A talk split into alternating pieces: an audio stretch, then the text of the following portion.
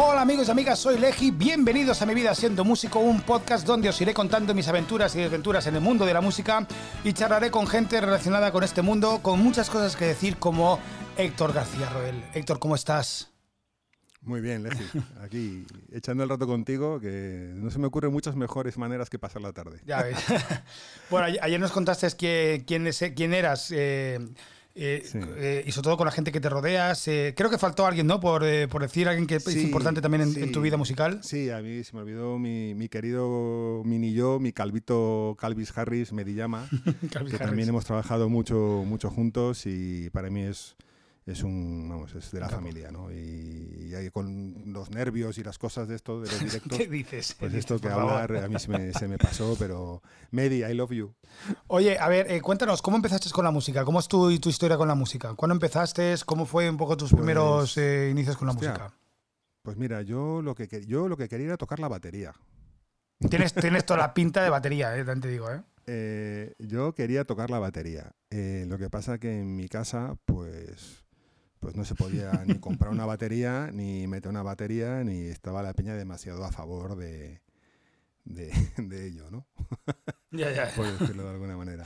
Vamos, que si, si, tú, si, si, tú, eras eh, eh, tu hijo, tú, eh, tú, eres padre, no, tú, no, tú no eres padre todavía, ¿no? No, soy padre. te, no te padre, casaste, pero todavía. Pero tú imagínate que tienes un hijo y tu hijo te dice a los seis años, papá, quiero tocar la batería. Bueno, tú igual le dices que sí, pero sabes que dices vamos, que sí yo, con lo yo, que eso conlleva, yo ¿eh? compraría una, una DW del tirón, sí, sí, pero lo que platos vintage y que le arrea ahí. Sí, sí, si pero no, como lo... estoy estudiando batería ahora, ya la tocaré yo. Ya, ya, pero lo que yo, lo que, lo que yo conlleva es que después, claro, tienes un, un de aprendizaje que tienes que aguantarlo, sí. ¿eh?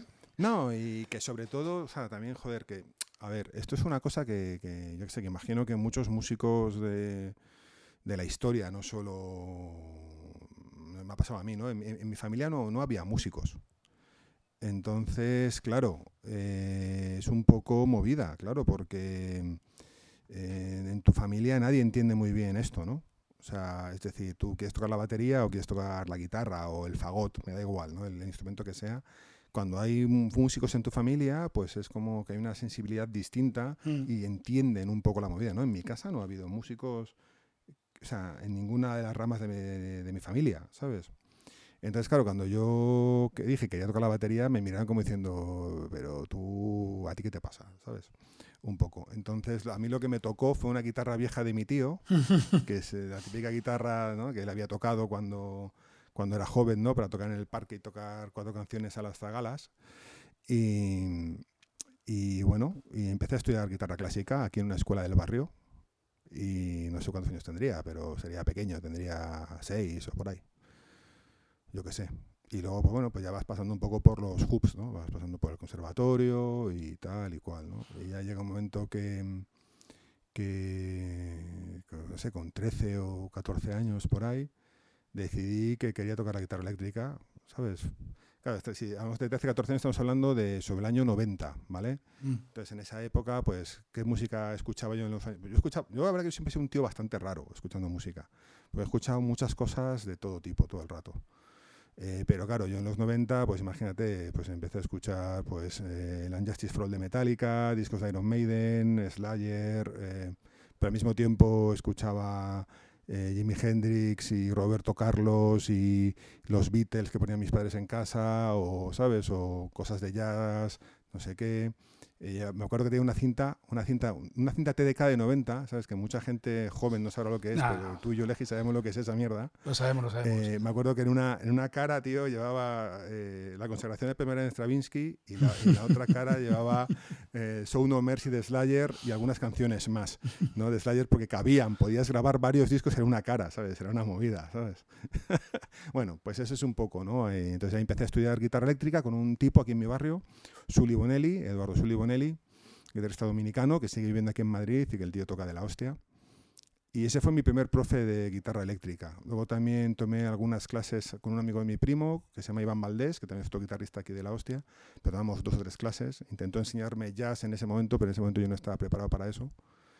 Y después también estudié con Jero Ramiro una temporada. Claro, ¿y cuándo, ¿cuándo, edad, ¿eh? ¿cuándo, fue el momento, Héctor, que tú dijiste, eh, vale, mmm, me quiero dedicar a la música? Sea, quiero, con quiero... 14 años. O sea, cuando decidí que quería tocar la guitarra eléctrica, en ese momento yo quería tocar la guitarra eléctrica porque yo quería mm, tocar en un estadio. O sea, yo lo que quería. Y lo has, era- cons- lo has conseguido, ¿eh? Lo has conseguido, ¿eh? Bueno, o sea, alguna vez sí hemos, lo hemos hecho, ¿no? Sí, coño, Pero o sea, un poco no, la- no mucha gente puede decir sí. he tocado en un estadio o he tocado en el Within Center petado de peña. Sí. O sea, cuidado, ¿eh? Sí. Entonces, pero bueno, es un poco eso, ¿no? Yo lo que quería era dedicarme a tocar. Yo me di cuenta de, de que lo que quería tocar. Y además me acuerdo, tío, que claro, que en casa fue un poco un. Claro, un shock, eso te quería preguntar, ¿sabes? ¿no? Porque Porque- a ti te pasa todavía que tu madre, o al menos en mi caso, por ejemplo, mi madre todavía, cuando esos años que estuve dedicándome solo a la música, bueno, esperaba que, bueno, ya volverás a... a- o sea, de hecho, incluso hasta con la productora, siempre que yo he sido, yo he sido freelance toda- Claro. todo- desde hace muchísimos años ya y, me, y, y no tengo un sitio fijo de trabajar. Yo al final trabajo de busco proyectos y siempre estoy metido en cosas nuevas, siempre arranco proyectos. Mi madre todavía espera que algún día me meta a trabajar en una tele fija o cosas de esas. No tengo un trabajo como Sí. Dios manda, ¿no? ¿A ti te pasa todavía eso? Hombre, yo.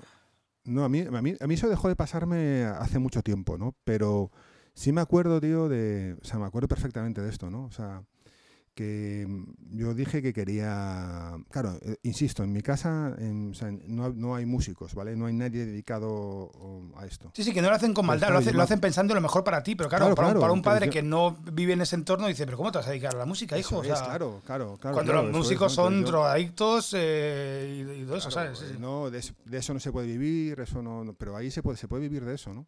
Entonces yo me acuerdo que, claro, yo además era, bueno, siempre lo he sido, el típico empollón de mierda, ¿sabes? Es decir, yo cualquier cosa que me he puesto a hacer sido un empollón. Se te hincha la boca eh, cuando has dicho eso, empollón de Sí, sí, mierda. pero hay que asumir, hay que asumir lo que uno es, ¿sabes? Y yo asumo que soy un empollón.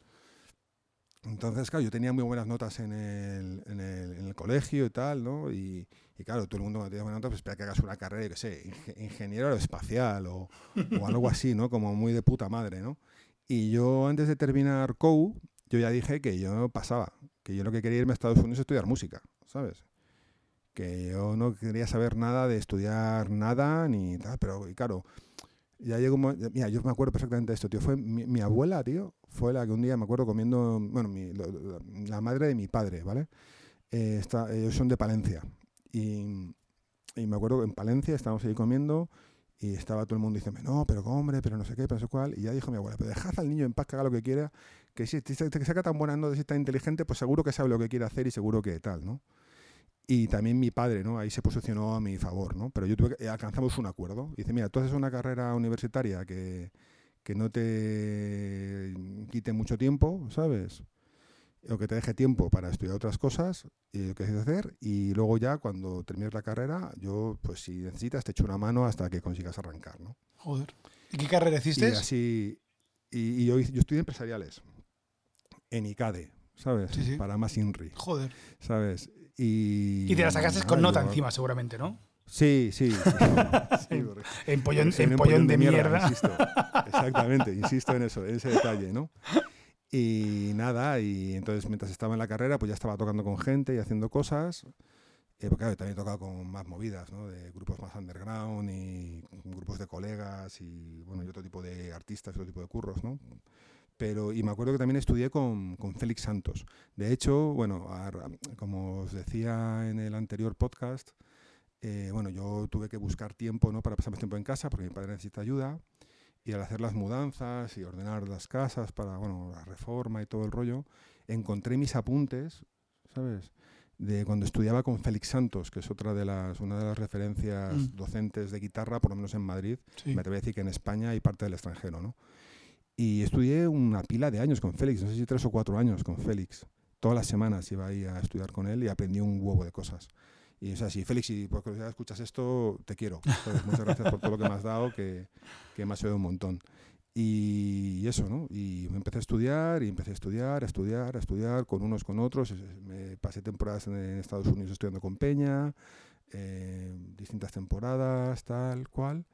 Y ya llegó un momento que decidí que lo que realmente quería hacer era tocar jazz. Y metí a fuego con eso. Y estuve una pila de años solo estudiando y tocando eso.